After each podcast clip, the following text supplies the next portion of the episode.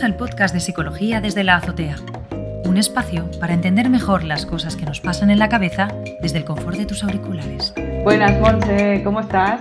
Hola, Nadia, buenos días. Muy bien. ¿Y tú qué tal? Bueno, perfecto. Eh, un domingo más hablando de las cosas que nos pasan en, la azotea. Eh, en el episodio de hoy vamos a hablar de la no soportantitis. A ver si lo digo, si lo digo bien, ¿eh? con tanto itis.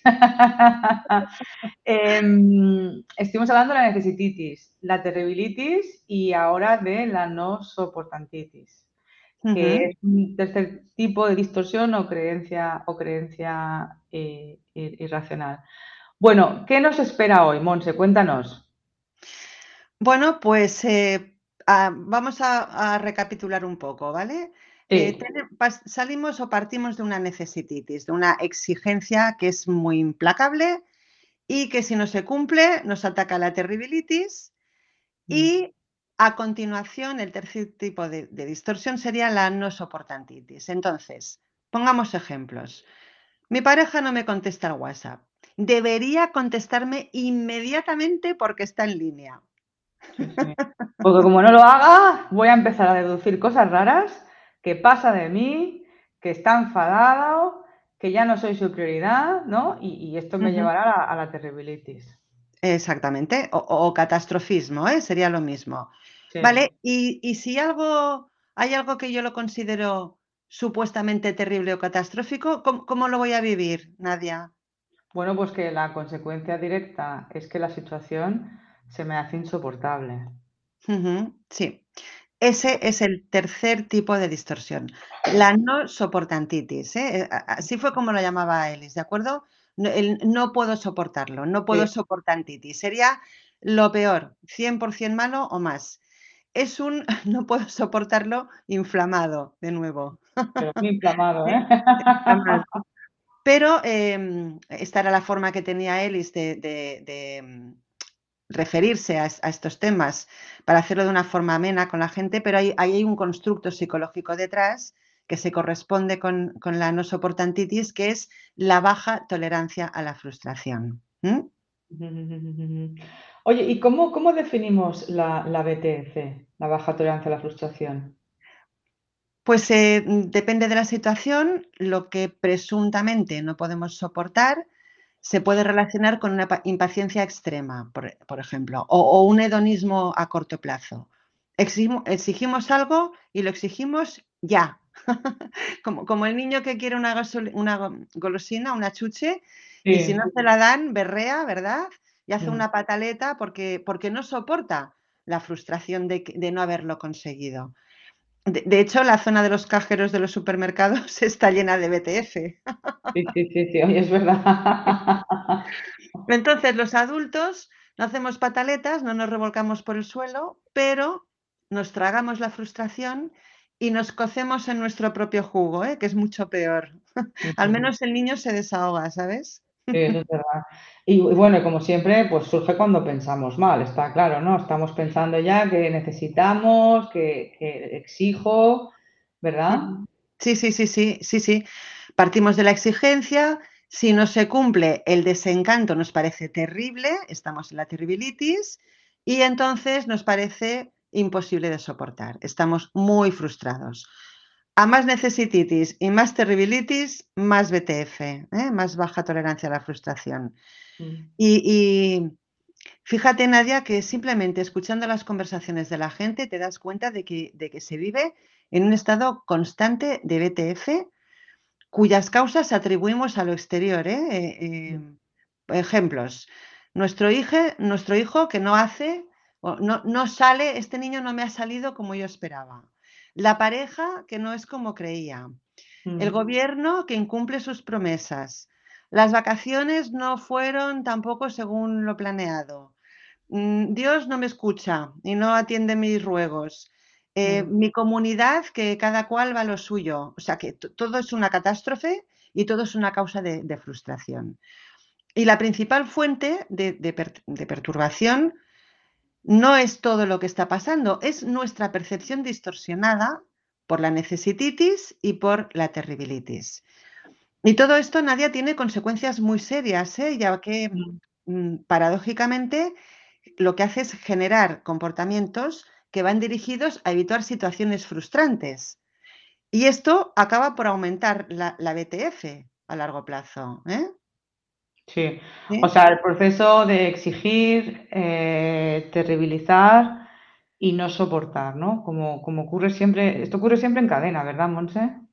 Sí, sí, sí, generalmente eh, eh, ocurre en cadena y, mira, yo, yo, lo he visto incluso en los anuncios de la televisión, que te lanzan mensajes del tipo, si no puedes tener X, ¿verdad? Porque es inalcanzable para ti, pues tranquilo que yo te vendo Y, cómprate Y, y entonces lo que haces es reemplazar tu necesititis de aquello que no podías tener por una especie de sucedáneo que te alivia la no soportantitis. Entonces, es un proceso muy racional que se vive desde una perspectiva, te diría que falsamente lógica.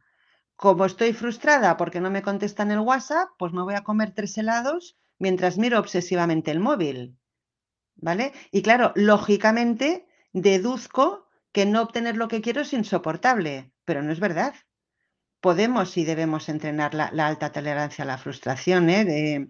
fíjate que los niños que tienen tolerancia a la frustración no patalean. Les dicen, oye, la chuche hoy no, ahora no, no es el momento. Por lo tanto, hay que educar el deseo, ¿eh?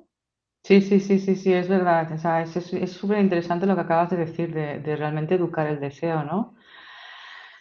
Em, a ver, más ejemplos de no soportitis cotidianos, ¿no? Por ejemplo, cosas que yo voy escuchando, pues me, eh, me quedo sin wifi, llueve, se me ha estropeado la lavadora, no sé, he suspendido un examen, no me contesta una llamada, mm, no sé, una multa, por ejemplo, también, ¿no?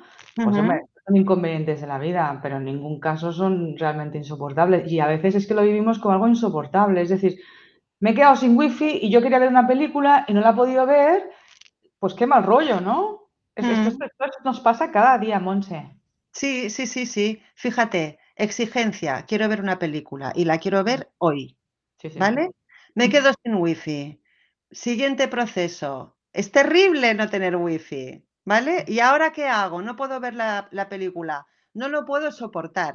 es decir, es, una, es, un, es un proceso en, cadena, ¿eh? Por lo tanto, eh, en nuestra mente sí que es insoportable. Y, el cuerpo, que, que, es muy sabio, lo que hace es empezar a procesar ese estrés. Entonces, podemos llegar a encontrarnos mal por culpa de no tener wifi, por culpa de lo que pensamos, ¿eh? de, lo que se cuece en la azotea. Mm. Fíjate que hay un montón de sintomatología orgánica que está asociada a la, a la BTF, a la baja tolerancia a la frustración. Las palpitaciones, contracciones musculares, insomnio, dolores dispersos, bueno, y por supuesto un amplio abanico de dolor emocional. Por lo tanto, mm, la no soportantitis o, o BTF Em, tiene consecuencias muy serias, ¿eh? Sí, sí, sí. Bueno, parece que es algo que nos exijamos a, nosotros mismos. Pero ¿qué pasa cuando la no soportitis está relacionada con algo que exigimos que hagan los demás, ¿no? O sea, ¿tú crees que puede provocar emociones como la ira, Monse? Sí, sí, sí, por supuesto, y de hecho las provoca, ya lo creo.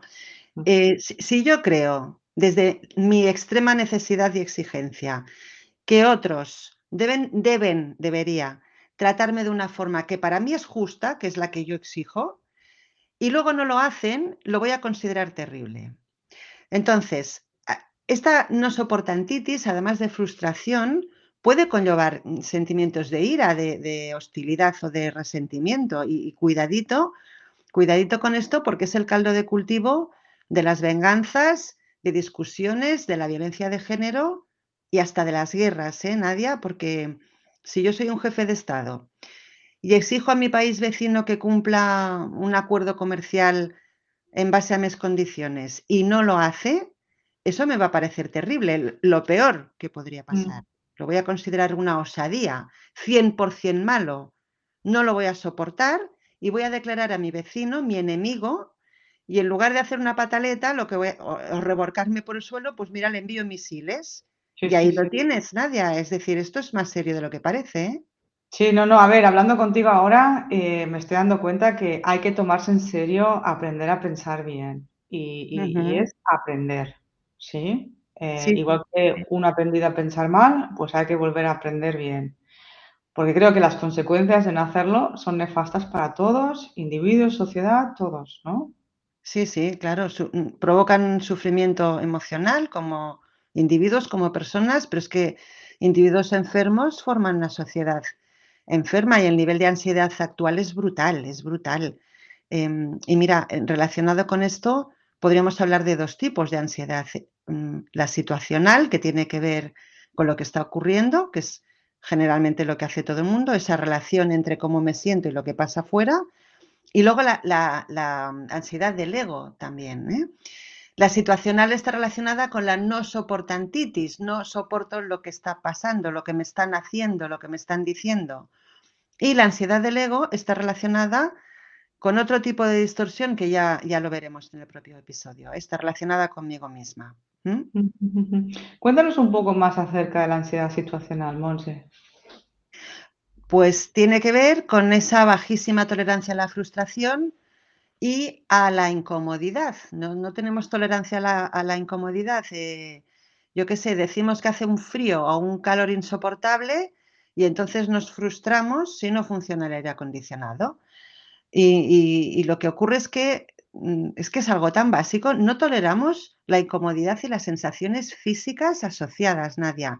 Incluso las tememos también, ¿eh? Em, hay, por ejemplo, las fobias son un miedo a no tolerar lo que voy a sentir si hago aquello que temo, por ejemplo, salir a la calle. ¿eh? Hay gente que no sale a la calle porque teme un ataque de pánico. La calle no da miedo. Lo que da miedo es lo que yo creo que voy a experimentar si salgo.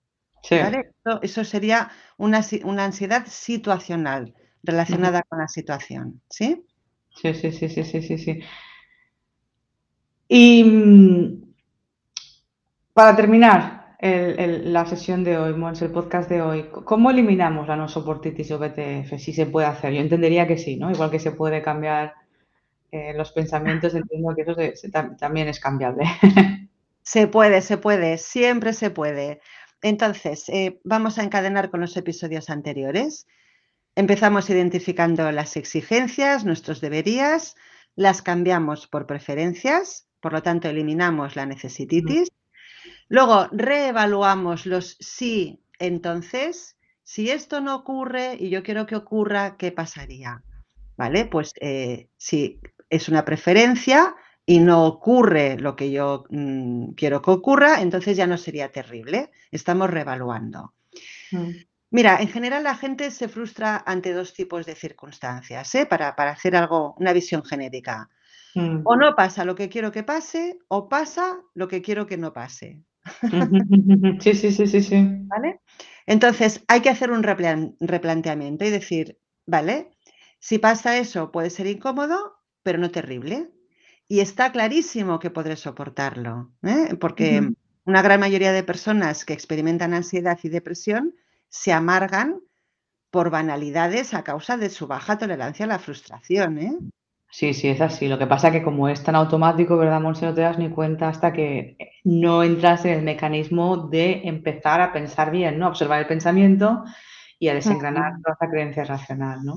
Sí, sí, sí, sí. ¿Tú, ¿Tú tienes, Nadia, algún ejemplo de BTF que se te ocurra así que podamos dar?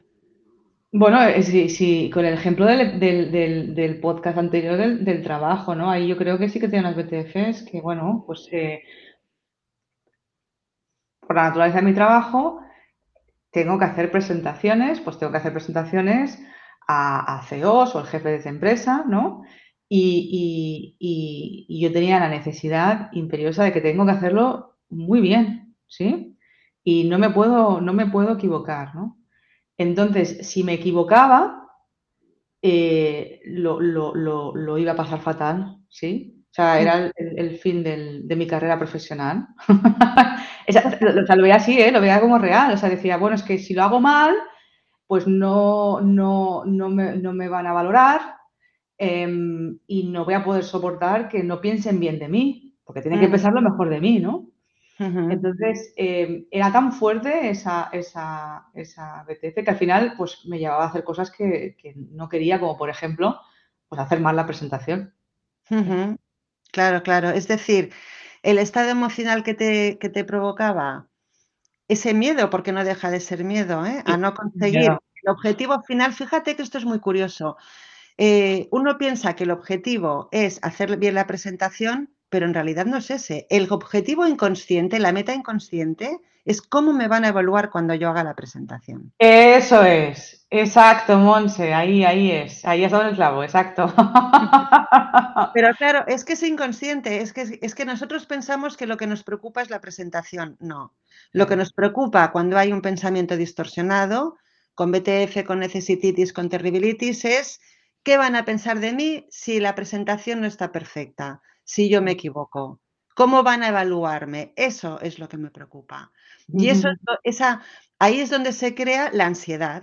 Esa sería una ansiedad situacional, ¿eh? En el ejemplo que hemos visto hoy, ¿verdad?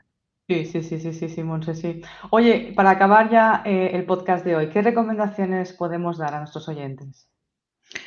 Pues eh, creo que nos tenemos que reeducar, que tenemos que cambiar nuestra filosofía de vida, que, ya hemos dicho muchas veces esta frase, cambiar la filosofía de vida, Nadia, y igual tendríamos que explicar un poco en qué consiste. a ver, para ti, ¿en qué consiste cambiar la filosofía de vida? Bueno, pues consiste en ver las cosas de otra manera, ¿no? De una manera que no, no, no me perturben, ¿sí? No me hagan estar mal, que me generen emociones sanas, ¿no?